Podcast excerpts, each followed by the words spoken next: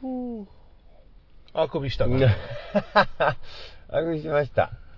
さあ、収録始めましょうかねっていうタイミングであくびしたよね。しました。しました。嫌な、嫌な。嫌とかじゃない。嫌眠いんです。なんで眠眠いいんですよ。昨日遅かったんですよ、ちょっとね、寝るのがね。まあ、基本さ、うん毎は日い13時間ぐらい寝てるわけやん そか。んな寝てないです。そんな寝れなくなりましたよ、さすがに。やっぱ体力的に。そうなんで起すきちゃう、起きちゃう。じじいやからな。じじいやから。13時間ってことはもうあれでしょ、12時に寝たらよ昼間の1時に起きるってことでし次の日の1ょ時ですねそんなもん絶対無理ですよ。12時なんか寝たらもどれぐらいで起きますう、まあ8時じゃないですかね。あの、まあ、途中トイレに起きたりもあるじゃないですか。はい。例えば。はい、例えば。でも、それはもういっぺん寝ますよね、大体。はい。はい。で、シャキッと起きてしまうっていうのは大体8時間ぐらいです。まあそうじゃないでしょうまかあ、でね。も8時間寝れたら、まあまあじゃないですか。うーん、そうですね。8時間は寝れるかな。ああ、そうなんや多。分、多分ですけど。うんわ。かんない。わかんないです。まあでも大体5、6時間ですかね。そうね日々、日々。はい、はい。僕3、4時間かな。うわー、それはきついですね。うん。いや、あの、なんていうの何にもなけりゃはい。寝てますけど、それでどのぐらい寝れるんですかいや、でもね、あのー癖でやっぱり4時、5時に目が覚めるよね よ。4時、5時に目が覚めますいや癖やから、それは。ああ、そう、普段起きて普るから。段からそうしてるから、あー4時、5時には一旦目が覚めますよ。で、どうするんですかいや、あの、何もなければまだ寝たりしますけど、ううん。ん。そのままトイレとかいうことでもなく目が覚めて、パッと目が覚めて。うん。何時ってまた4時、あ、4時ってあなって。。まあ、暗いな、みたいうなん感じ。ほんで、何もうすぐ寝れるんですかその。いや、もどうやろうな、 2そ秒のとか時によるけどうねうー、ん。寝れへんなと思ったら、もうパソコンやったり、マジで作業して、え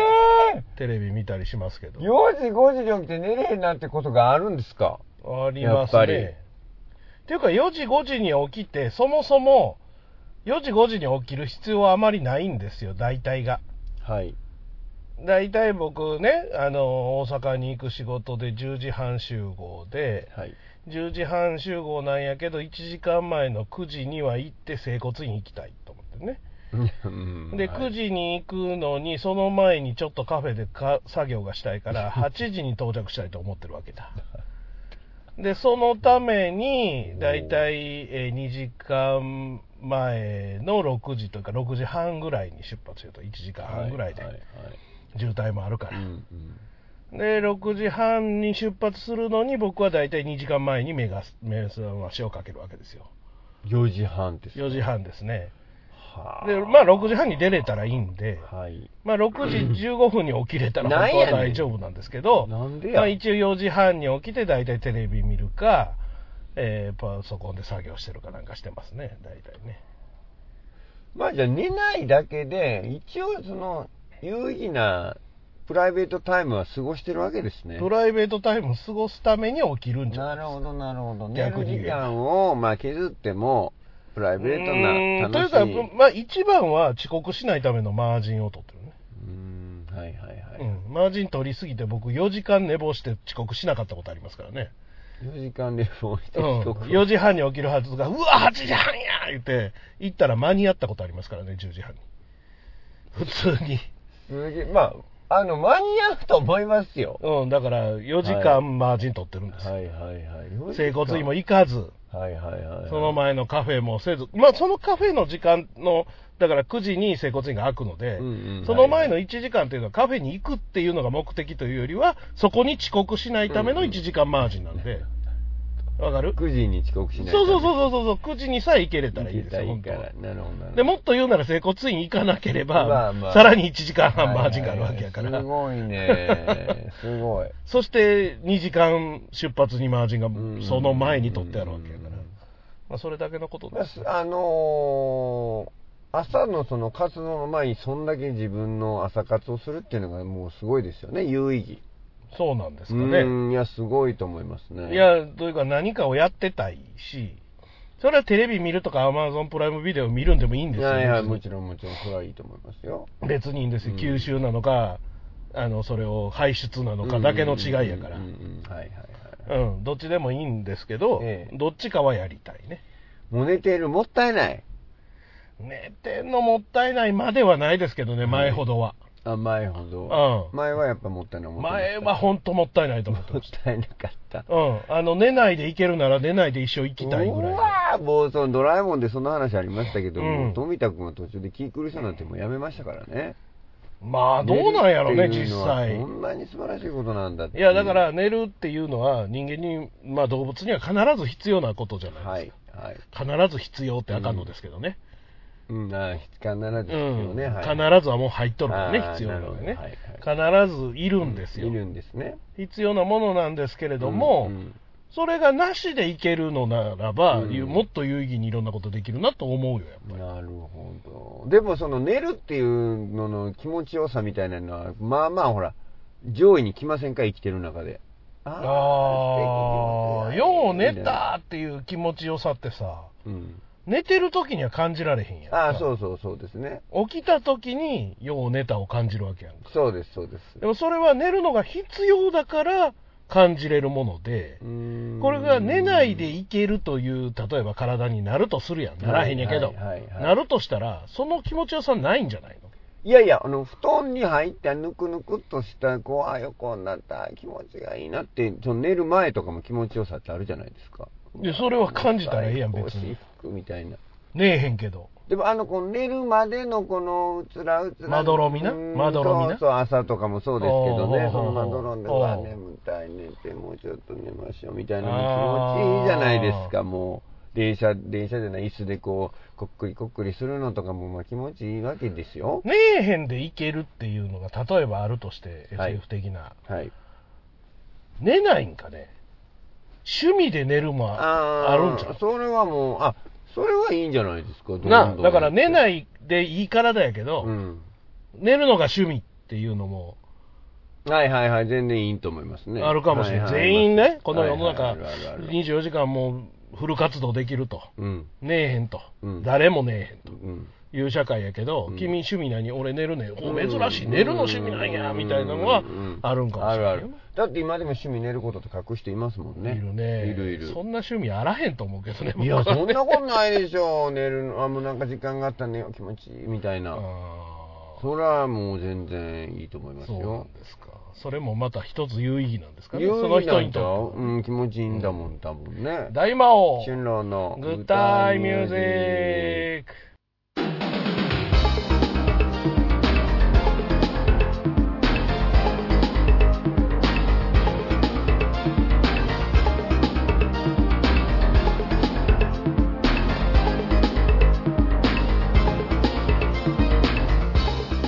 テンション低いね何がタイトル言うとそうですか今日だけですかいつもですかいつもですいつもですかきいつもですああそうかな僕は大魔王言うてんのに春郎のっていう ね必ずね春郎のってああ10年前は言ってた気がするんです言ってた若さですよやっぱりそうなうの、んそんな決まらんでええんちゃうかってこう自分でねいやまなったんじゃないあですかそんな気張らんでええは10年前からやけどな、ああそうですか、うん、一応そのタイトルこうこの番組で気張ったことなんていや一度も1ミリたりともないですけどああななたたいよそんなことはありませんよいつも決まってるじゃないで気すか張ってるんですかうんこ出るぐらい気張ってますかとかそうだからさっきの話じゃないですけ何どですか僕排泄とかをなくしてほしいあうんこ、うんこ、おしっこ、あと風呂とかももうできたらやめてほしい。あ、まあ風呂はだから湯船入って気持ちいいっていう人もいるから趣味でなるけど、うんうんこ、おしっこ趣味っていう人あんまいないじゃないですか。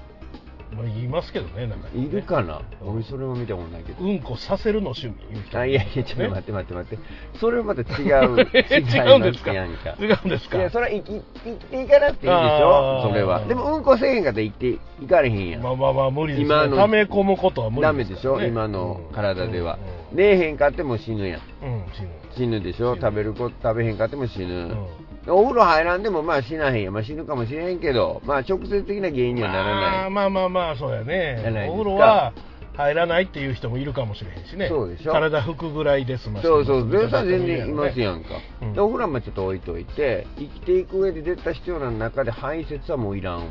いらんすいらんわあれは何でも飯はい食いたいんやろこ飯は食いたいれはわがままやななんかでも、ふわっと消えへんもんか。それなんかこうあるでしょうよ、そんな消化なエネルギーになるとかさ、うんな排出とかもいらんわ。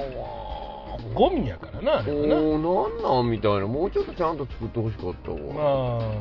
言うたら、ね、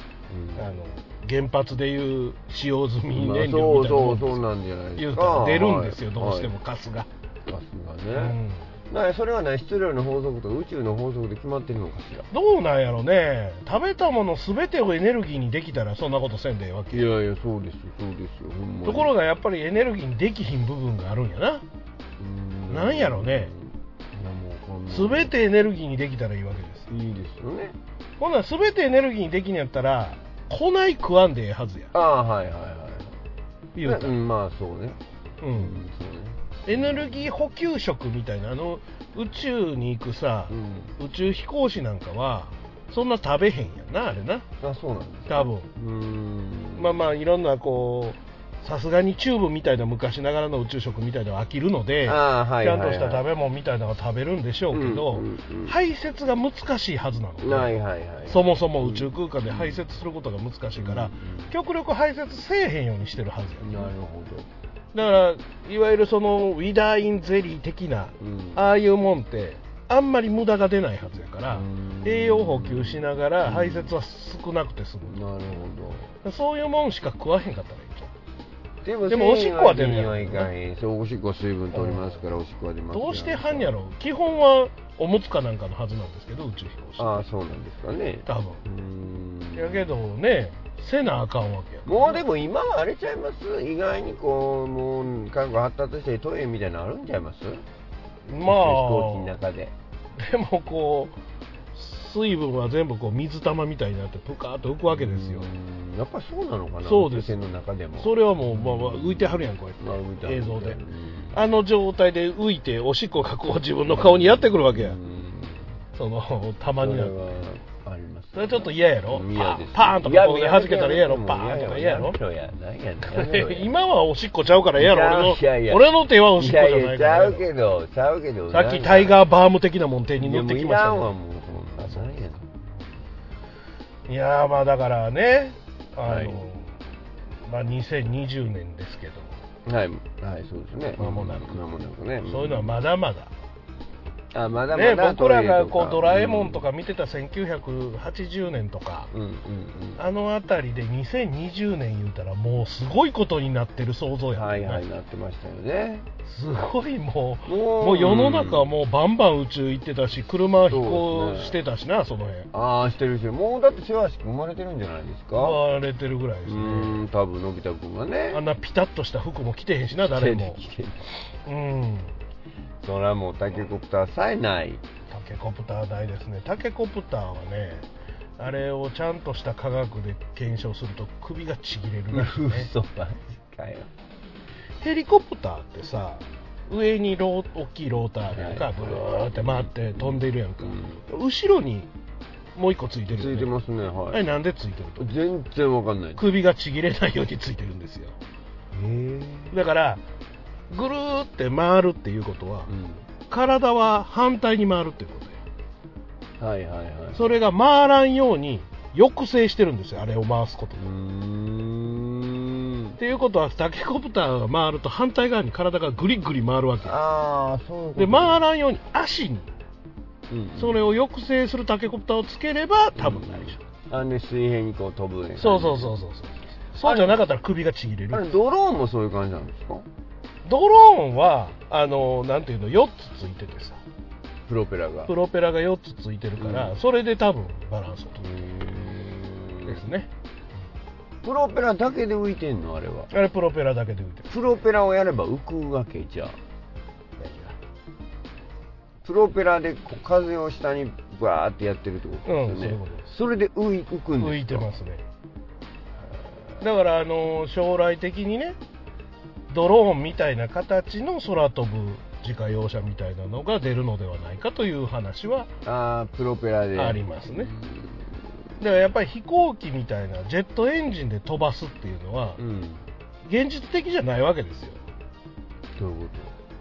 だって、ここを滑走路にして飛ばすためには、それなりの距離が必要だあし、ー降りるためにもそれなりの距離が必要や限られてるわけね。ね、場所とか例えばこの車ね、昔、ジャンボーグエースとか、ジャンボーグ9とかありましたけど、ああはいはいその車の形で飛行機にしたりとか、まあ、ロボットになるのはまあありえないとしても、うんうんうん飛行機にするには、もうこの車幅の3倍ぐらいの羽が必要なわけですよ、さあ、そうなんや。うん2倍では無理や、やっぱ羽がいるんだ。いるね、うん、それ、この風とか空気をこう。空気をあのその空気の上に乗るために必要。うでんジャンボジェットとかはあのジェットエンジンでもちろん推進してうん羽あのでっかい羽で空気の上に乗っとるわけよねうんあんだけ重いもんであってなるほど、うんじゃあもうやっぱり羽は必要なんや飛ぶためには羽かプロペラは必要ですよねうんヘリコプターになんで羽が必要じゃないんかっていうとプロペラがあるからやしうんでもあれもエンジンがついてるんですよねいやもちろんヘもリちろコんプターはもちろんあれはプロペラとエンジンの力で浮い浮いてだからるよく科学のねそういう SF の中で反重力みたいなああまあ言うたら「バック・トゥ・ザ・フューチャー」のねうんうんうんあの彼が「バック・トゥ・ザ・フューチャー」での2で乗ってたうんうん玉がついてないスクールあーあったあったあったあっふたわあっと浮くやつりましたありましたはいはいだかはらいそういう反重力みたいなものが開発されるであろうというアローなそんなん開発されんのいやいや当時はそう思われてたけどそういうのあはーまあまあ今のところは現実的ではないですよ、ねなるほどなるほどなるほどうん、例えばそのドローンじゃないわねってセグウェイみたいなもんでもやっぱりあー所詮はタイヤじゃないですうか、んうん言うたらもうねさっきもあれでしたけどドラえもんの世界もそうだけどバック・トゥ・ザ・フューチャーの世界ももう2の世界ももう今うんもうすぐ、ねあほんまそんなそんな50年後とかやったっけあれのへえ言うたらそんなんですから30年40年後にもうなっとるわけですからねまあでもなんかちょっとずつはなってますよねテレビ電話ができたりとかさ、まあまあまあだからあのー僕らがねうん青少年科学センターとか行ってですねうんうんうんうんうんテレビ電話言うもんができまんにゃいってこんなほんまブラウン管で向こううんうんうのん隣の部屋にいる人と喋れるのとかありましたけうんうんうどんそれがまあ言うたらこんなスマホ1個でうんうんできできるんでてすも世んね界発信ができてですねそんな世界になるっていうのは意外と思われてなかった世界はいはいはいはいはいなってますよねまあみたいな感じやったけど、うん、というかその意外と想像されてなかったの全ての人がこの通信機器を持っうんてうんうんうん配信したりとかテレビ電話がもう普通にできるっていうのはなんか言うてた未来とちょっと違うんだよな、ああなるほどなるほどはいはいはい、うん、だからなんかまた思ってたのと違うのになんのかもしれん、うんこれから2030年40年になった時にねうんうんうんうんうんなんかでもその昔さ、まあ、例えば40年前50年前とかうん手塚さんが未来はこんな街になるとかさほうほうほう藤子不二雄がまあ秘密道具を作ったりしうんてやってます未来こんななんのかなと思いますけど、うんうん今なんか今から例えば50年後の未来ってうんどんな感じになるかとかってあんまり言われませんよねああそうね、うんなんか漫な画んにかしたそっのて何に近した未っ来てまあまあ僕らがあんまりそのアニメとか漫画とかあ見てないそかうらいうドラマとかを見てないっていうのもあるんかもしれへんはけいど、はいもっとその行き切った例えばもうすごい超能力者同士の戦いであるとか。うんまあ、アベンジャーズ的なやつとかはあっても、うんなんか本当の実際こうなんのちゃうかみたいな近未来の、言うたらバック・トゥ・ザ・フューチャー的なやつとかそうそうそうそ、ドうラえもんとかアトムとか、そういうのはあんまりないのかもしれない、ね。んか見ませんよね確かにねうーんだから例えば「ワンピースみたいなもう全然違う世界の話はいフィクションでねフィクションっていううんファンタジーうはあっんてあっも,、ても確かにうんすごく現実的なそのなんていうのスポコンもはいはいはいのはとそういうものに分かれるのかいはいもしれうんないあーなるほどなるほどだから近未来こうなるんやでみたいなものは確かに案外ないのかもしねれえなないんかあんまり見ない気がしますね、うんもう頭打ちになってんのかなそうかもしれへんちょっねと想像力がちょっと欠けてきてるのかしら、うん、だからドラえもんとかでも、まあ、アトムもそうやけど、こんななるでっていう思いよりも、今の僕らの思ってるその全然違う世界の話やっていうののカテゴリーなんかもしれへんけどうな、ーん今考えると、あ実現してるとか、スネ夫が、あスネ夫がどう見ても DS 持ってるとかねー。あ ー。はいはいはいはい。もう30年前に F 先生が書いた漫画の中にもうどう見ても DS としか思えへんゲーム機を持ってたりはいはいはといはかそういうなんか予言めいたものっていうのはあるんですけどうーんどうなんやろな結局その近未来を予想して書いてはるわけでもないんでしょうからうーんまあやっぱり当たり前のことながらタイムマシンもなければはいはいはいどこでもドアもタケコプターもないわけでうんうんううんんままあだ想像力がすごいですよね、そのそれを作れるっていうのは。まあ大体ねあの猿の惑星で猿の猿にこう征服される時があるじゃなはいいですはか、いはい。あれ1988年ですから、ねえー、もうそとうっなくんに猿と僕ら共存してないといけないえですけど、まあ例えばですすけどごねいねうんアトムはもう生まれた後やしね、あともう生まれてんの。うんえー、だってアトムと同じ手塚先生の原作で「ジェッターマルス」っていうのがあありましてったあったあったあった。歌覚えてる歌ジェッター、ジェッター、ジェッターマルスみたいまあ、な。ちょっと微妙に違うけどね 時は2014年ですからね全然違うじゃない時は2014年出てんの。ジェッターマルスももう生まれとるうわー、すげえなーアトムは90年代か2000年ぐらいに生まれてるはずなんですけど、はいはいそれ誕生日の時にあの宝塚にある手塚治虫記念館に僕テレビ中継行きましたけどね、えー生まれますって今日生まれますってああ今日生まれます。うんはいはいはい行きましたけど、それはさすがにないわと思って、うんうんでももうこれぐらいには生まれてるやろと思って作ったジェッターマルスもまだ生まれてないんですよ、2014年。もう5年も経ってしまいました。まあそれせいぜいね、うんあのーソフトバンクの前にいるペッパー君がねああ、はいはいはい。まあまあ、あれも、まあ言うたら、でも、元みたいなもんですわ ね。アトムとか、ジェッターマルスの。電源落ちた時のペッパー君のやるせない感じ、きついよね、あれ。ガクってならはるやつでしょ。はいはい、あれ別に普通に直立不動で止まってたらいいやうんん。なんであんな落ち込んだ感じになすんやろな、まあ電源わざとそうやらはったんやろなそうなんですかね。開発者の 電源落ちてますぜと。うーん電源落ちたらこうなんやから入れたってやっていうことなんだうな。んちょっと遊び心的遊び心ななんかね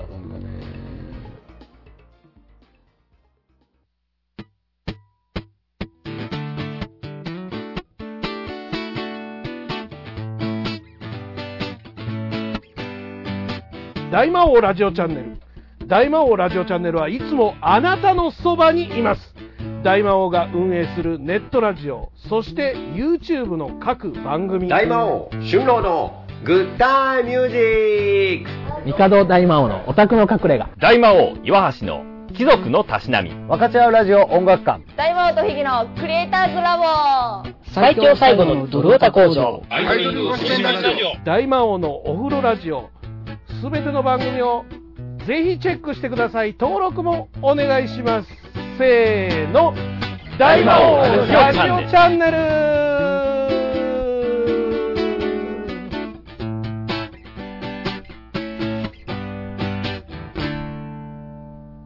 タイヤガーデンサイト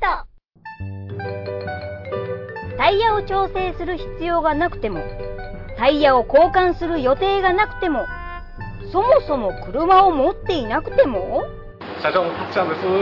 僕に会いに来てください。お待ちしてます。大阪モノレール豊川駅近く佐川急便前あなたの街のタイヤ屋さんタイヤガーデンサイトタイヤガーデンサイトでググってググってまああのそんなね思った未来にはなってませんけどどうですか2020年の抱負ですよ2019年こうやったっていうこととですね毎年でもそれ言ってます言ってません言ってますいやいや、まあ言ってようが言ってまいが今年は言うたらいいじゃない。なるほど。まあ、あの、今年は僕うん自身はそんなにね、ほうあのー悪い年ではなかったと思ってたんですけれども、思ってたん思でっすけてど。たんですけれども、怖いな、その言葉で。ええいやいやいや、思ってたんですけれどもほ、最近、あのーまあ、占い師の方にもう、会しょうもなう、いな、占い。世界嘘つき選手権2位の人やろ違います。適当なこと言うて金稼いでる人やろいやいや、それはうんうんわかんないでうんす。それは人によりますけどね。まあまあまあまあ僕も数々の占い師さんとねうん、ああいお会いしてきましたけれどうんも、今回お会いした占い師さんに関しては、うん結構こう僕は信頼を受けるのではないかと思っていま して、あそうですか、はい、その能力的にね、あこの人はすごいのではないかみたいなね、はいまあそういう人がひ一人おいらっしゃいまして、でその人に聞くところによると、うん今年は、あの、新郎さんは良くなかったですね、みたいなことを言われたんですよ。そうなんですよ、はい、はい。自分でええと思ってるのに、まあ、ええとは思ってませんよ。うええとは思ってないですけど、まあ、可もなく不可もなくほ、普通に、まあ、あのー暮らしてきたなと思っていましたが、うんうんうんまあ今日、今年は良くなかった。まあまあ、まあまあ、もっと言えば、この3年は良くなかったですね、とうん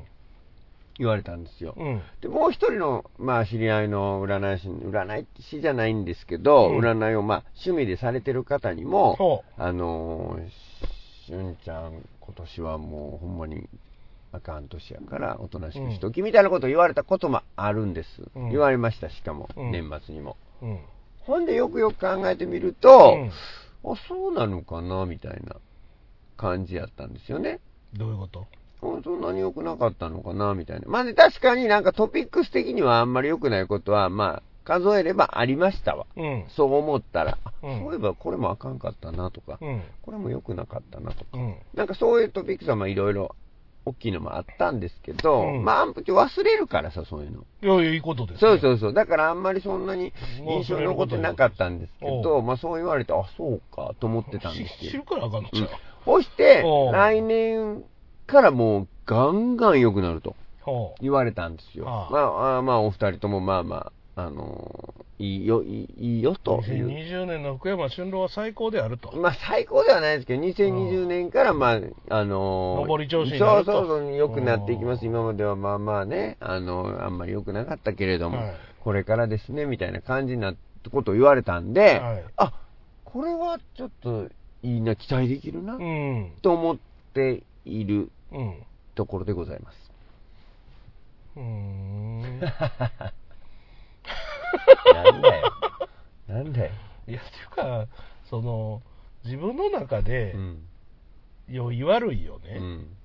こう別にいいことも特別あったわけじゃないけれどうも、ん。まあ悪いこともなかったしなうん。と思ってるところに、うん今年は悪かったですねはっい。て言われた途端に、はい。悪かったのかなと思う時点 でアウトじゃない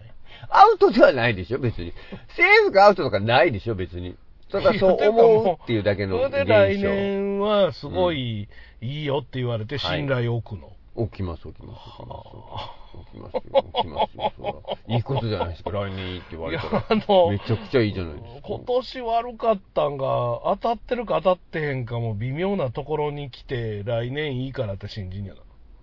あのー、そうですね。な ようわからないですよそこが今年別に僕、抜群に良かったわけではないんですよ、まあ言ったら。うんいやだからそうまあまあ普通大体それが普通なん普ですよ通じゃないですか。普通っていう言葉あんまり良くないですよけどくないですけど、普通ですわ普通じゃないですか。はいで、はいまあ、そんなにもう、その、取り立て、その、家が潰れるわけでもなく ね、まああねの、破産するわけでもなくまあまあそうでね、すねなんかこう、まあ、そういうのがあったわけでもないですけど、あのーまあ確かに、そう言われれば、あ、忘れてたけど、うんこれもあったな、こんなこともあったな、みたいなことがあって、うんで、この3年を振り返ってみても、まあ、そういえばそうね、みたいな。うん感じで思う思えるから、思ったから、うんあまあ、あながち悪い年っていうのは当たってもないなと。いやもうわ言うてることは全然わかんないですよ いやこれ例えばねねあのこんなん、はいこんなん例えにしたら大変失礼な話ですけど、はい台風19号で家飛ばされましたあーとうんはいはい。洪水で家流されましたと、はいはいねあの兄弟が亡くなった後、はいはいはい親も亡くなったと、うん例えば、うんうんほんま不幸のずんどこですわっていうのを、うんうんうんそれを全然知らない占い師が今年はもう、ご家族も亡くなったり、台風でえらい被害に遭われてうんうんうん大変でしたね、言うたらこいつ、やりよるなって思うけど、うんうんうんなんとなく悪かったって言われただけで、ああ、そう言うたら俺、いいこともあうーん、あれもあれもあるし、悪いこともあったんかなっていうのは、そそんなん、ただの誘導尋問やないか。う。なんとなく悪いね、また悪かったですねって、もうそれはちゃんと言わはったよ。ちゃんと、あの、パパツって言わはったんですけど、いや、だからもう全部、その、ご本人もおっしゃってましたけど、いや、占いなんてもう当たらん、当たるも発見、当たるのも発見ですからね。いや、ってそ言われはったもんです言ようねん、ん占い師。そう。で、僕もそう思ってるんですようん。ただ、まあ、その今年は良くなかったですね。で、で来年も良くないですねって言われたらね、あ、まあ別に今年別にはよ良くなかったわけでもないしな、まああんま気にせんでいいかと思いますけど、うん今年良くなかったですねって言われて、来年からはいいですよって言われたらさ、うんあ今年良くなかったって言われて、あ、今年良くなかったのは確かにそうかもしれんな。っていうことは当たる、当たってるから来年から良くなるやろって思うっていうことです。 いや、もう全然わかんないっすなんでよ。気持ち悪いっすわ。なんでや、なんでや ねん。何や気持ち悪いって。何やねん気持ち悪いって。もう、ええって、そんなん。何がよ。占いなんてもうええって。うんいや、別にね、いや当たらないとは。は言いません、僕もう昔んタロットやってましたから。当たるとやつ言うてたはいな、や太郎ってっ。ましてたけど、気持ち悪いぐらい当たる場合もありますけど、もうそんなんちゃいますから。何ちゃうってどういうことですか、うんいや、だから、例えば去年さ、はい。去年ぐらいに僕が気が向いて占いをね、やってて、うんあなた脳腫瘍ですよって当てれんのかって話なんですよ。うん。まあ、それはちょっとわかんないです。わかんないでじゃないですか。それは当てはる人がいるかもしれませんいけやいや知らんけどど。うん。もうだから、まあそうなったら信用してしまうわな、僕も。それは信用するでしょうな。脳腫瘍ですってと。うん。いや、というかもう体調絶対悪なりますと。うん。 2019年頃うに。ん。うん。ほんでもうは18年の年末から調子悪なって、多分ちょっと頭の方じゃないかなと思うんですけど、気をつけてくださいね言われて脳腫瘍が見つかったら、う。うんわ、こりゃやばいってなるわうん。うん。な、うん。ううんん。でもそんなことでもなければ、うん、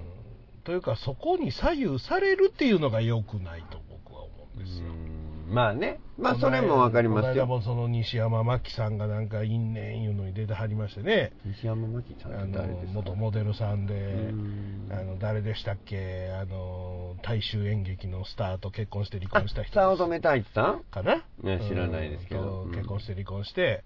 うんで、結婚したことも、お腹に子供がいることも全然言うてへんかったのに、当てられました言うて、ゲッターズ飯田さんに、おおんで、もうだから、これからどうなるかみたいな、全然因縁でもなんでもない、ただの占いのコーナーになってしまってたんですけうんどうんうんうんう。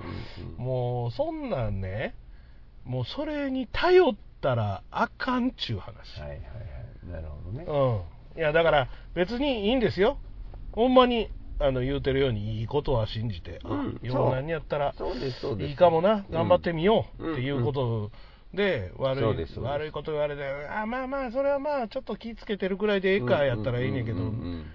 大体頼ってまうでしょ、それは依存症なんで、うんうんうんもうまあ占ねい依存症の人いるからね、あそらまあいるでしょういっぱいそらいるようんそら例のこいつは信用でききひんから、もう違うやつ。あ占いさんで、この人信用してたけど、どうもこいつあかんからって、また次の占い師。うんそうそう多分ね君占君いやああいやい君やや僕いやそんなことないですけどそうです占いさんにもやっぱりねあのーバイオリズムみたいなのがあると思うんですよほう今調子めっちゃ当たる、うん今調子あんま良くないなみたいな力ちょっと鈍ってんなみたいなのあると思うから そうなんですかそれは見極めなきゃいけませんねほううほうんあこの占いさん前は良かったけど今あんまりやなみたいなねわかるそういうのはあると思いますよ、まあまあね、うん確かにね。まあまあ、でもあのー2020年、はいきっと良くなりますよ。あそうなんですか 俺、占い師やから。何やねんそれ春郎君の2020年は華々しい。ありがとうございます嬉しいですもうすごい、うんもうすごい仕事が決まりますね、まずね僕ね、仕事は、 まあ、うん、いいよ、ありがとう。いいです。仕事がまずうんね、、いいんですか。えー大河。うわ、はい、ありがとうございます。はあいりがとうございます。ありがとうございはまいす。もうちょい役とかやっていらんだよ、ほんま。主役です。あ、主役やったらもう、ははいい。も来年、来年言うても再来年う、の、もちろん。さらにも主役決まってるけどな。決まってんの決まってるよ。誰にえー、名前、吉田亮さ何やんの何やんのん。それは知らないですけキリンが来るじゃなど。いそれ来年でしょそうだその次やね次です。もう吉田亮さん決まってます。決まってん決のまってます。ほんならその相手役やなえどういうこと相手役敵役みたいな感じ吉沢亮君の相手役。相手役、恋人。うん恋人や。新しいですね。それはもう新しいえの全然いいですよ、これからやっていく別にそのんなええおっさんずラブでもあんだけ売れるわけそうです、全然いいと思い大ます河でおっさんずラブもありおっさんずラブって、まあ、大河ですから、一応歴史もんやからや、ね。歴史もんやったら余計やりやすいそでうすよあるあるあるありますね。余計やりやすいそうそうですよそう小田さんと森さんとかね。小田さんと森さんうん、なんかあったんじゃないですか。小小田田さんさと森さんん、小田、小田信長あと森蘭丸さんとああーかあそっういうたこんじゃとないねのそれ言ってくれるうんそうそ あうの織田裕二さんと森なんとかさんって誰かなと思ってしまうやん か小田さんと誰さん小田さんと森さん。うん小田小田さんと森さん。織田信長と森蘭丸なさんはっきり言って、うんそれも知らないですけど、僕はあんまり。小田和正かなとか思ってしまうやんか、 まあ、そう思いますわうな、んそれはね。はいはい。そうですえーそういうのもいいと思いますよいいと思います。全然いいと思います。四十七人の資格という映画がありました、あね、りましたね。えーあのー役所高倉広司健さんあ、高倉健さん、えごめん。ごめん、間違えたわ。あれはね大変珍しい、はい。えーいわゆる忠臣蔵ものですけれどそうもなんですか中四十七人の資格ですから、うんタイトルが四十七士でしょ、うん。あの、中心蔵の話なんでしょ、うんそれは知って忠ますよ臣蔵の話なんですけれども、うんうん忠臣蔵といえば、うん普通はその匠の神がね、はいまあ、意地悪されて意地悪されま吉した良上野介のことを電柱で切ってしもうたかうらわーやりました腹きれい言うて切るわけですよ、はい、はい。でそれをあの何中心に思ったやつが、はい吉良上野介の吉良邸にはい討ち入るわけや、はいっていう、まあ、完全懲悪の話だ、うんまあ、そうですね。うん。でも完全懲悪じゃないのね当然歴史はね、うん、だからまあまあほとんんど嘘なわけですよあそうなんですか嘘っていうかもう事実は本当なんだけど、どうんまあ、どういう経緯でそうなったかそうだったかっていうのはあまり語られてなないいわけあれ歌舞伎やからうーん。あれは江戸時代の、あの時代の頃に、結局歌舞伎とか落語とか、そういうもので扱われたんですよ、忠臣蔵っていうのは。え、ほんまにあった話ですかほんまにあった話でああすよそうですか何を言ってるんですあかそうです歴史上の事実なんですけなどるほど。ただ、なぜそうなったかっていうことを、四十七人の資格は結構、克明に描いていて。あそうですか。うん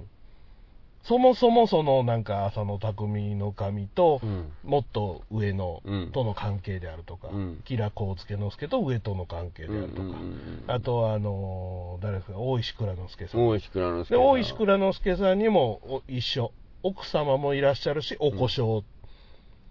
あそうな男の子もいらいるっていう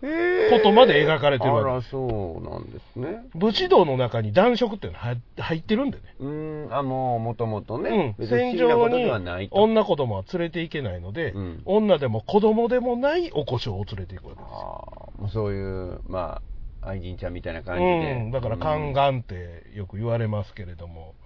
いわゆるその、男子ではないっていううん男子はないの。男の子やね、もともとはね、うんうんまあ、ゆまあ、いわゆるおちんちん切ってたりとか、あ、おちんちん切っちゃうのあ、の国によるから、日本ではそれしてたかどうかちょっとわかんないですけど、中国とかの宦官は多分切ってたと思う。ええうん、でそういうのがいわゆる大奥みたいなところについたりとか、ー。へー。っていうのはよく、うんまあ、歴史上にあったことなので、それは。何の話なんでこんな話になったああ、君が大河の主役そうやね、の相手役になるよってそうそうそう、47人の資うん格。そういうことですね。の話ですねうん。うんまあ、2020年頑張ってくださいよ。ゴンボール。 50なん ですから。年齢非公表やからもうやめてもらえま す、まだ、まだ非公表なの当たりもこれからずっとですよ死ぬまで非公表ですよ当たり前じゃないですいかや、50じゃないですか、もうすぐいやいやいや違いますよ違うかっていうかもうそんな言わないですよその非公表ですか年齢とかはないんですよないんですかないんですよ気持ち悪っ 気持ち悪いんでもう結構気持ち悪くて結構もういやいやそんな、だってね、うん役者たるもの、はい、なんていうの、まあ、その女優さんとかまた違うかもしれへんけど、うん、男の役者っていうのは、60だからこそできる仕事、70だからこそできる仕事っていうのがあるわけじゃないですあか。りますよねありますあります それ、ね、飛行よって気持いち悪やいだけどそれは別に役者やんからいくつの役をやってもいいわけじゃないですかそれまは、あねうん例えば10代の人が70の役はできへんやんまあ言う たら、 まあねよっぽど老けてなかったらさ、梶芽衣子さんがいまだに10代の役やってますからね、まあ、そういうのはいいやん。そういうのもあるかもしれん。 うんだからそういうこともあるわけだから、あんまり年齢別に言わなくても別にいいでしょ、それは。もうあの梶芽衣子さんは10代やしね中村吉右衛門さんももうあれまだ30代ぐらいの役なわけですよあの、何やったっけ、あれ。あれですよパッと出てけへんけど僕もあれ、何やった何やった家もんじゃなくて。いやもうそれちゃうや なしかも吉右衛門から引っ張られたほんまやな、ほんまや。あの人がやってた何やったっけあの早出ろ早出ろー、ちょっと言わんといてもうほんまに。早思い出して俺も思い出されへんねんけど早思い十出して兵衛違うな。十兵衛それ柳生十兵衛やから千葉真一やなえーっ、とうん、もうやったあらへんしななかなかね中村吉右衛門さんやった中んだ村やつ吉右衛門さ。なんですよえ、何やったっけ盗賊改めですよ龍馬じゃなくて、 龍馬龍馬は武田鉄矢やな、うんまあ、ももしくは福山うん春郎じゃない方の福山やなうんえーっと、うわ、出てけえなもう、絵は浮かぶのにな僕死ぬほど見たんやけどねああれねほんまですかテレビシリーズね死ぬほど見ましたけどまあ何まあまあ々が着る。いやそんなタイトルじゃないです、ない。はい、まあまあまあいいですわえー、めでもっちゃあのーくちゃ気になるじゃないですか。まあ、舞台とかでもね、いわゆるそのおばあさんが若い10代の役やるとか、はい。まあ、この間でもあの大竹しのぶさんが人参やってましたから ね、あれ8歳とかどのう役やで、多分 いう、 8歳とかの役やで、多分人参って、言ってても10歳ぐらいじゃない何なん人参って。人参って女の子やあのオーバーオール着てほっぺたオレンジ色で人参っていうのも昔役があるんですかうんもう名作ですけどへー10歳ぐらいの役ですよ大竹しのもぶうさんもうもうそれはあるでしょうね、そら藤原竜也さんと鈴木亮平さんか、うん亮介さんかはちょっと良平さんですね亮平さんか、もうなんかあの舞台で、うんそういう10代か小学生の役をやったみたいなこと言ってましたからねあそういうことは全然あると思うんですけど10歳は70歳の役できないんですかいやまあできますよね別にやってもいいですよ、やってもいいんですよやってもいいですよやってもいいやでっすてよもいいんですよそうだからそれだから実年齢とかも役者はそんな言わんでもいいんだよいや言わんでいいんですか言わんでいいです50やけど50って言わんでいいいや50とか言わないあ別にないからそうですそんなんじゃないからそんなんじゃないんですうねん残念ですうん残念じゃないです残念じゃないです別に残念じゃないですいやまああのねうん2019年私にとってはまあまあまあまあ言うたら最悪のまあ そりゃそうでしょ最悪のまあでもまあ無事生還したっていうのはまあまねあそうですよそうですすよごいことじゃないですか あの、もう、早終わってしまえと思ってますからね。うずんっとねなるほどなるほどなるほど2019年ねまあ、だから、いろいろありましたけど、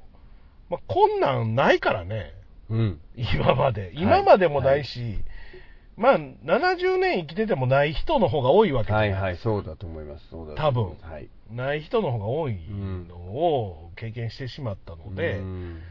まあまあ、2020年は良くなる以外ないでしょうね。ないそうですね19年より悪なるなんてことはないですわ。はいはいそうですねはい、本当にもう2019年より悪なる言うたら、もう糖尿で足切らなあきませんとか、うん心臓発作で死にましたとかじゃない限りは、とりあえず2020年は今年よりはいいでしょう。うん。もうそれは間違いないでしょうまあまあそれはもうまあまあ間違いない今のところは大丈夫じゃないですかうんまあ、仕事を失おうが何しようが、うん今年よりはマシやと思いますけどね。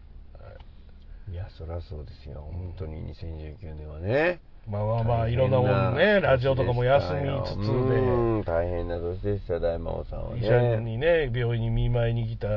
俊郎君に、お今から収録しようやったら嫌や言われましたからね。誰僕がですかうん当たり前じゃないです なかんでやねん。嫌やわそんなん病院でやったらええやんけ。嫌ですよ入院してまんねん言うて、ラジオやったらええやん嫌けで。すなんて嫌やわそんなもんみんなことあんねん。そりゃそうでしょそんなもん北大阪タイヤ中の人だけやったやりました。あの人の車の中で。 お風呂ラジオのゲストとして。え入院中 入院中。ええだって入院ラジオ言いながらお風呂ラジオは毎週更新してましたからね。そうあそこでうん、あそこの病室で病室ではないですけどねあの下のみんなが集まるようなところでこっそり iPodTouch のところに突っ伏しながら収録してましたね、マジ短めでねやってましたけどだから休んでないですよあの2回目の入院の時に iPodTouch を持っていけなかったのではいへ結局2回ほど休んだかなそれぐらいですねえだからお風呂ラジオってすごいですよお風呂ラジオって父親が死んだ日とはい入今回の入院中2回ぐらいしか休んでないですよこの7年ぐらいで立派なもんですよね考えてみたらさうん普通のラジオでもうんまあまあ休むねそらそうです夏休みないある もん休むこの人らうん、休まへんですよずどこまで行くのなんか思ってるんですかなな10年でちょまでは行こうとか20年までは行こうとかなんいかあるやんでこすかれが難しいよねうんいやそうだと思いますねあのーやめんの簡単やとずっと思ってたんですうけーどんこうなってくるといや続けるのも簡単やねん俺にとっては、うんやめる方が難しいんじゃないですかいや、やめんのはね、もうやめよう、最終回撮ろういうのは、すぐできるんですよ。そうです か いやこの番組でも言うたらね、君がもう嫌や嫌や言うてるから、やめましょうかと、はいはい、はい、例えばなってやな、なったとまあもう最終回撮ってやめよういかやいうこと。もちろんそうですよそれはまあそうですけどまあ一人でやってるもんっていうのはなかなかほらルーティンでやってたらやめにくくないですやめにくいですね。ですよねきっと難しいんちゃうかなと思うんですよやめたになるか言ってならへんしね、僕の性格う上。ーんそこですよいやねやっぱだから、もっと体力的なもんとかじゃないうでーすか。んもう気力とか体力とかそんなもんでしょうねうん。それが続く限りはやるんでしょうね、きっと。だってもう病気になってあんな大病しても2回しか休まないかってぐらいだからそうですさよそれはもうなんかすごい手術が確か水曜日か木曜日やったので、はいはい手術前もしたし、手術直後も僕、更新してますから、何があなたをそこまで駆り立てるんですかも普通に起きて、あーってなって、翌日2日ぐらいは何もできないじゃないですうか。はいはいそうでしょうんで、その次の週は、多分個室に入ってたんうで、はいはいはい個室やから収録できるやなりと放思っ、題だってたんですねだから部屋で収録しましたよ、4人部屋ではさすがに収録できないのうでー、ん確かそうやったと思います、あんまり覚えてないけど。何がそんなにね大門さんをこういや、借り立てるいうもんんでもないよね、だから。そさっきあなたが言うたルーティンだからですよ。まあそのルーティンやけどでも手間もかかるしね言うたらまあまあまあまあそまあ。んなもんそのまあまあまあだ楽しいと好きっていうのがやっぱ大きいんでしまょあうな、まあ、好きじゃなかったらやらないうでんすやらないですよねきっとね、うんもう、あの、なんや喋ってるのが好きやからうね。んもうやんの嫌やってなったことはないからねう。わーすごいな特にお風呂ラジオに関してはないです。それ一人で喋ってるんですね基一本人ですよお風呂ラジオうでん、さっきも収録してきましたからおね。風呂ラジオ、はい1時間さっき朝7時に帰ってきて、11時飯食ってね、ちょっとうとうとしてね、11時ぐらいから収録してね、で、お風呂上がって、で、ここ聞いてますから。 すごいねそすごい好きやん好きですよねいや、だからそこまでその好きか言われるとようわからないんですけど。いやそういや、めちゃめちゃ好きやねん、もう、たまらん好きや、みたいな感覚ではないあんですよ。まあまあまあそれはそうだと思いますけどうん、だからもうそんな感覚じゃないんですよ。息吸うみたいなもんですうよ。ん空気空息気吸うとか、もうそれこそあなたの嫌いなおしっこするとかいう感覚で排泄するんですよ。ラジオとして。 僕の思いを排泄しとる。俺。も相当嫌いよだって何がおしっことかうんことか嫌いな。相当嫌いです、ね、俺はうんこするの結構好きやからね。あまあそうや出たら嬉しいです気よ。持ちいいじゃないですか気持ちいいまあ、あのね、ね、こんな変な話ですけど、うん入院してる時にね、うん特に手術後なんか、まあ食べてるもんもちょっとやし、うん出ないの。うんあわかりますはいほんで、もう2日ぐらい出なかったりするわけ。出た時の嬉しさね、うんで、特に生き物ができない、頭痛いから。入入院中、す手術前も頭痛かったかうんら、あんまり生きめないんですけど、生きめるようになってからめちゃめちゃ嬉しいからね、やっぱり。りそうかまあそれはそうかもしれないですねそう。そんなもん、まあまあまあ、別にそんなどうでもいい話ですけど、まあ、なんていうのかな、何かこう人に話聞いてもらうっていうのはさ、うん普段こう、まあ人とも喋りますけど、仕事場でも、その友達とでも喋りますけど、うんなんかこう、不特定多数に何かを発信しているという喜びはあるのかもしれないですよね。はいはいはいはいうん、そういう意味ではね。うーんまあまあまあ、ぼちぼちやりますよ。そうですよ無理しないように、まあでも最大の目標は続けることなうーので、んこれはもう他の番組でも言ってたんですけどう、んあの、なんていうの、バズるとか、うんものすごいこう有名になるとか、うん聞いてくれる人がいっぱいになってメールが山ほど来るとかいんううん目標じゃないんですよ。うんうんうん最大の目標は続けていくことなので、へえすまあまごあいだから続けていきますうよ。ん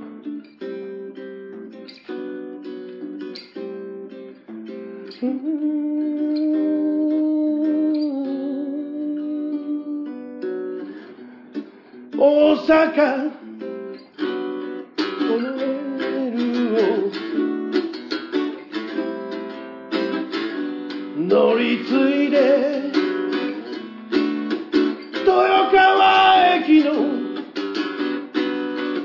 ほど近く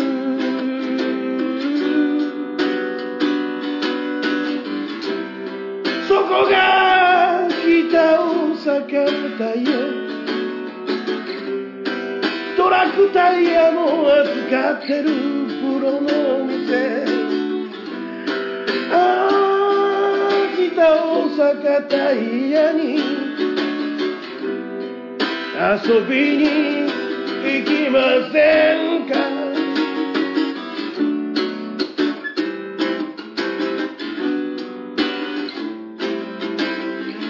いつでも素敵な天才があなたを待ってますタイヤのことならいつでも待ってます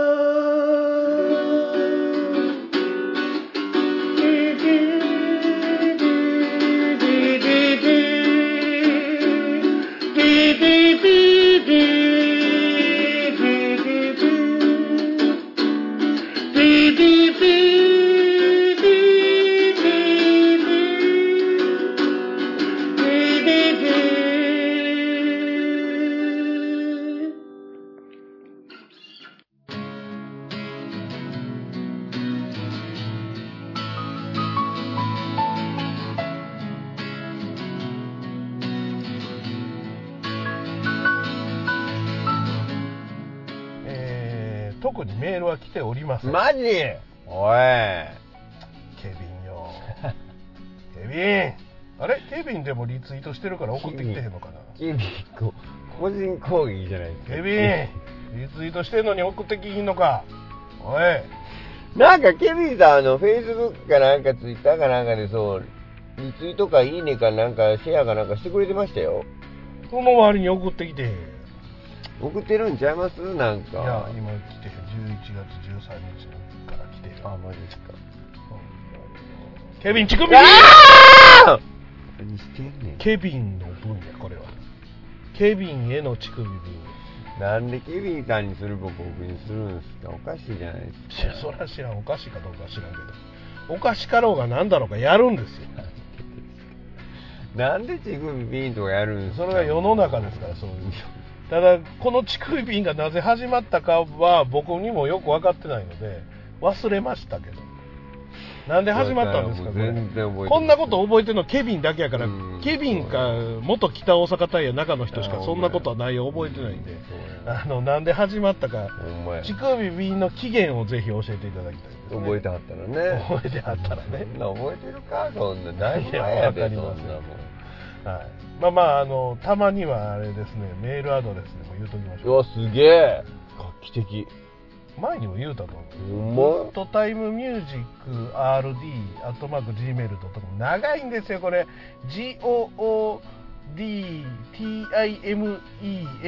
GOODTIMEMUSICRD、アットマーク Gmail.com。まあ、 RD ってなんですかレイディオですね。グッドタイムミュージックレレイイデディィオ。を RADIO って入れずに RD にしてるんですね。長いかであら。とそれまでも長いから。 Gmail のもう GTM でよかったのにと思うよね、今やったらほんまやねね。 なんでこんな長いメールアドレスにしたんか、10年前の俺に聞きたいですけど、まあ、グッドタイムミュージックはい RD アットマーク Gmail.com ですねね。よかはっいたら送ってくおだ願さいいし。ます。えーちょろっと質問箱。質問箱ね、はい。まあ前から置いてる言うじゃないですか。はいあの質問、ほらグイ ー猫がいるんですよ。猫なんかおれへんおりますよ、ほら、もう。あの子太ってるわ。はい、猫かな。あのね、多分ね、幻影 ですよ。幻覚。今見たはず。めちゃめちゃ太っ幻覚とってる絶対幻覚や。やばいわ。うんやばい人やで、君は。所詮。な。なになに、なんか今言いかけてましたね。いや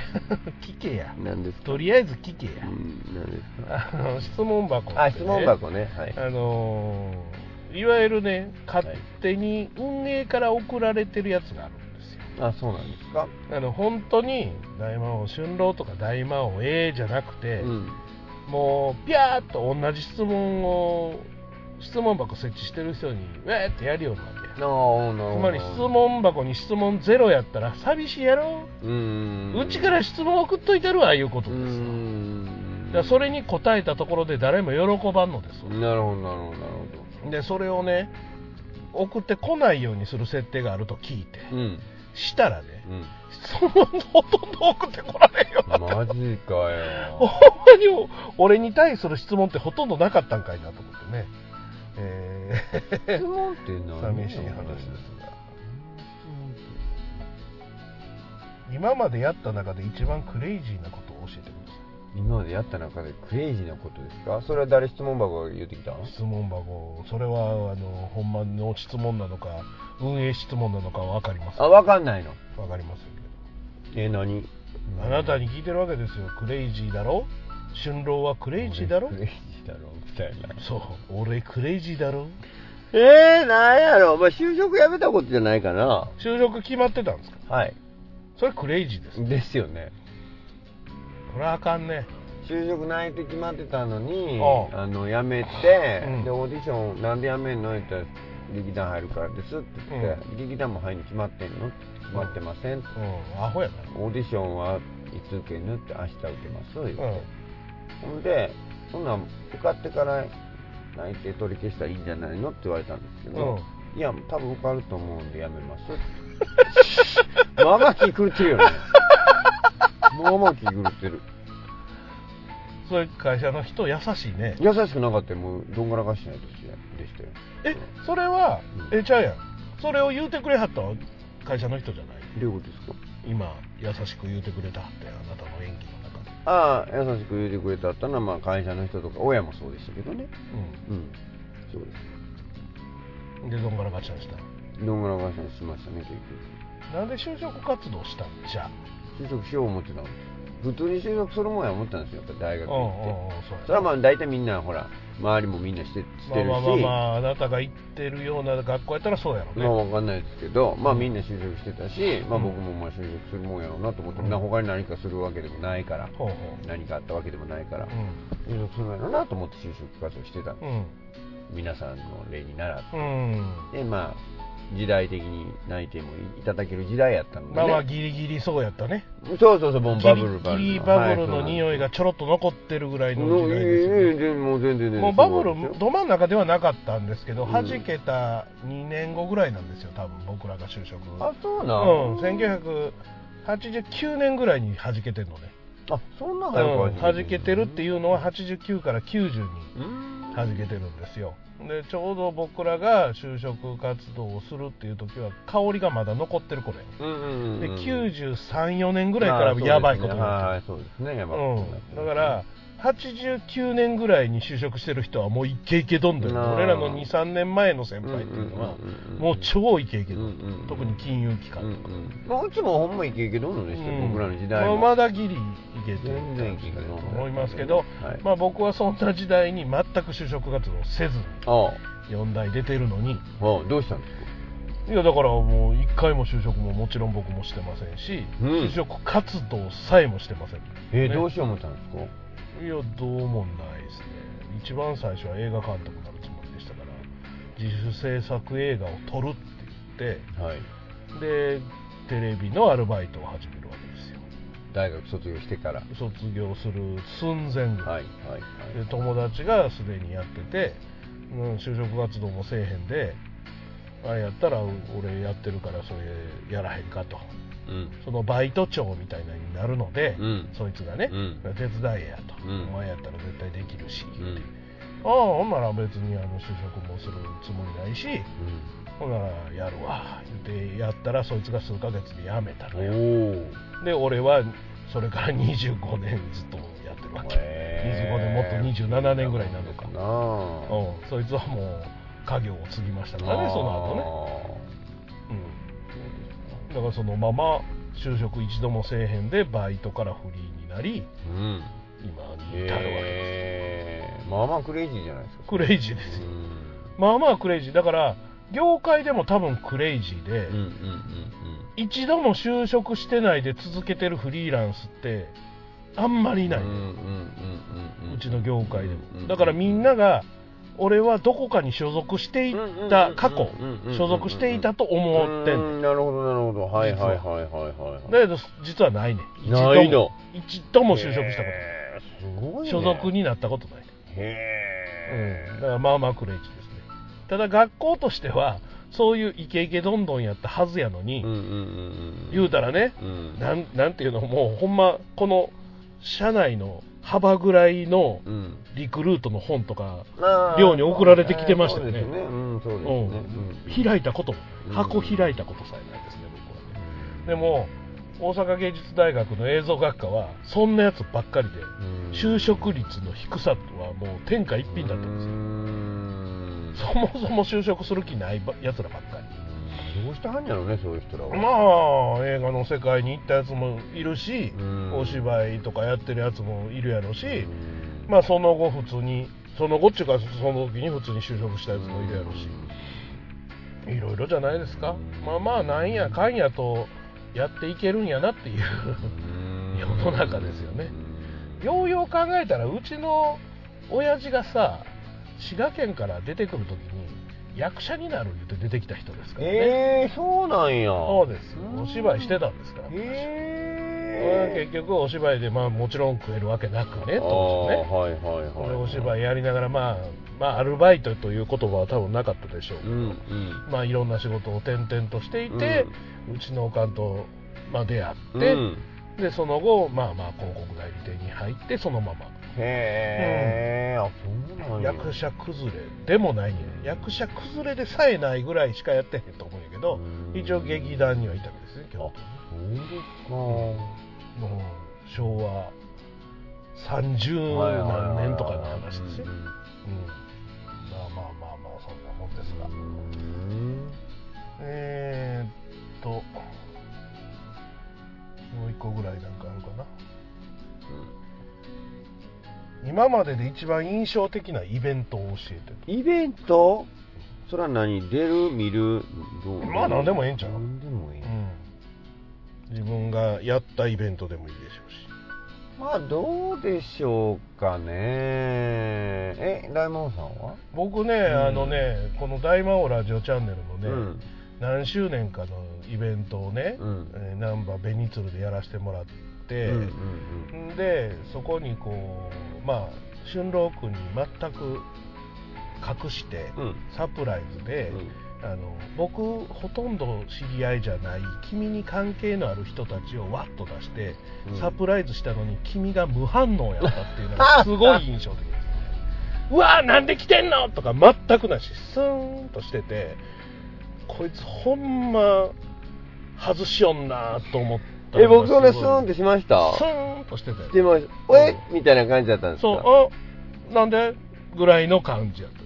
たなるほどで春郎の悪口言うみたいはいはいはないあれやったのにスンあとしててあのチャーハンとかともちゃんとそうそうそうかそさうきやんとか来てくれてたそうそうそうそうう君の反応次第で盛り上がるはずが君がスンとしてるから盛り上がらないっていうあ の肝の部分がうんひどかったからひどかったですねひどかったですひどいですね僕うひどいっすよーんあれは君のリアクション次第やうーねんなんでなんで来てんのそんなん呼ばんといてやみたいなんがないと盛り上がらへんのにうんそんなんないまま君の悪口言うただの嫌なやつやったからな 俺も含めてなんでしょうねあのね誰かがこの前言ってたんですけどお僕の友人が言ってたんですけど、うんあまりに驚きすぎると声は出なくなるもんですねって言ってたんですよ、うんでそれはその人もサプライズを仕掛けられたんですけおど全く同じようなスンとした、うんええみたいな感じになっうて、んみんながこう、あんまり、ああ、リアクション薄いな、みたいなことになったんですよ。ほんまに同じような状況になったんですうけんうど、んその人が後で、本当に驚きすぎたら、あのーそういうことになりますねって言ってたんですけど、多分そういうことじゃないかなそういとうことなんで僕すも思いましたけどね。まあだからうん言うたらあの芸人さんとかがねはい。いわゆるドッキリかけられたりするときは、うん大変一生懸命プロの仕事してはるっていうことなんやろな、んそういう意味で言うとねんんうんちゃんとプロの仕事としてあこれドッキリやっていう時に、うんうんここでいかにリアクションできるかが勝負やっていうのを知ってるから、うんうんうんわーって言うっていうのはそうなんやろなるほどなるほどでもそこにやっぱり期待をするわけやうんうんうん僕なんかでも多分その人もそのイベントでそういう風になることを期待したわけやうんうんうんだからスンってなったら、うんリアクション薄ってなるわな、うんやっぱりなそう普段テレビで見てるような展開を期待してるわけ、多分ねあのテレビで期待してる知らないですけど、うんバーリアクションあれねちょっと知ってると思いやだからあの雰囲気でわかるみたいですう、よ、うん知ってたら俺もできんねうまい下手があるのでん、うん、あの隠しのうまい下手もあって、はいわざと知らすっていうのもあるし、あーわざと知らさないではいはい完全に隠しやけうどん気づうんやっぱりよくドッキリかけられてるみたいなやっぱりわかるしうんこれ絶対この先これ落とし穴やなとあるなかみたいなね、あるやんうんだからそういうのとかもあるや ろしはいはい、はい、でも本当に騙されてる場合もあるやろうんしうんいろいろやろうけどうんねうんそうなんですよ昔あのえーっとねそれマル秘報告かなんかですけど、うんうんえーっとリーダー渡辺さんうんはい赤信号の渡辺さんが、うんなんかまあ夜女の子フィリピンかなんかのお店の女の子をお持ち帰りしたら、うんえーいわゆる一物がついてて男の子やったみたいな、うんうんうんそんなんを普通に放送してたのすごいよね考えてみたほら、んまにね、普通に放送しててそこまで隠しカメラで撮られてるのに、うんスタジオまで知らんかったんですよえマジでそこでバラシが行われずに、ん何の騙し騙されたんかもわからんまま、うん渡辺さんがそれ見てて、うんその時は、ほんまに顔を引きつってはったね。そうで しょまあ言えへんよ そうでしれはょ、うわー、なんやねーあれほん、そうやったんかっていうのないまま、ものすごい青ざめた顔で見てはったのを覚えてる。だっていろいろ問題やん、いろいろ問題ね、うんあの、連れて帰ってる多分奥さんもいるやろしうね、んどうしてうんもうすでにね。それ、よう放送してたなと思うね、うん考えてみたらね。うんそれもしんなのありましたけどあのねねねその女の人か男の人と寝てたらまたそれはそれですごそいうことでじすゃないね、すかそこで終わってるけど、寝てる可能性もあるからな、はっきり言って。わかりませんけどね。まあまあでもそんなあれですわ、まあ、印象でい犬のことも犬言えや猫あれあれ猫な猫やねんあれ犬や違うよあれさっきの猫やねんろあれやばいなそうでしょあれすごいでしょあれでこのおっちゃんが連れてる犬や思った違いますあれさっきの猫なんで すよあれ「愛してない」という漫画があありりまましたねしたねありましたねあれクラスのでかさジュリアーやノなねジュリアーノのでかさやうんなうあんでっれかいあれやばいなあれはすごいあれもう高血圧で死ぬで、うんまあまあすごい俺も人のことは言えませんけいやどほんまにね気ぃつけましょうまあそんなこんなでございまして、はい2019年も終わりはい。これでね、えー10周年イヤーが終わりでございましてあ、そうなんですか。というかもう11年目が終わりですよもうすあ、そうなの。ぐはいえー、すごいね。だから11周年ですねあ来ー年なるほど。来年の2月から12年目にこの番組もなりますのすでよう続いてまんなほんまにね俺のおかげでほんまそうでようすよ。続いていや、ま本当そうです。はいその通りすもうほんま 大体が続かへん収録の活動ですから僕がいて初めて続くいやいや、ほんまその通りおっしゃるとりですよ。もうちょっとバズればいいと思ってるのでもうちょっと宣伝していただければいいかなと思っておりますので、はい春郎ファンがなんで聞いてへんのかがわからんいや、じゃファンいないんですって。いますっていやいや全国100万人ぐらいいますっいやいやてすごいな、俺。いやいや、ほん俺みんなちょっと奥ゆかしいから芝居もなかなか見に行けへんけど春郎ファンっていうのはいるはずでいすかるな、ら、ね、 100万人も。 100万人にねもうちょっとお前、ちょっとリーチしていきたい動ないてくれよ、動いてくれと。はい2020年はいい年いうのはそういうことちゃういや、わかる。 100万人がうごめき出すんちゃう、うんどうだろう、僕がそれを求めてるかどうかってことなんですよ求めろや求 めろまあそんなこんなでね、はい20 2020年いい年にしそうたないんのですよ、いいもうお互いにいい年にしましょうね。はいとりあはえいず2019年良いお年をはい、良いお年を。ねはい、お相手は大魔王ととんのでした。バイバイさよなら。 「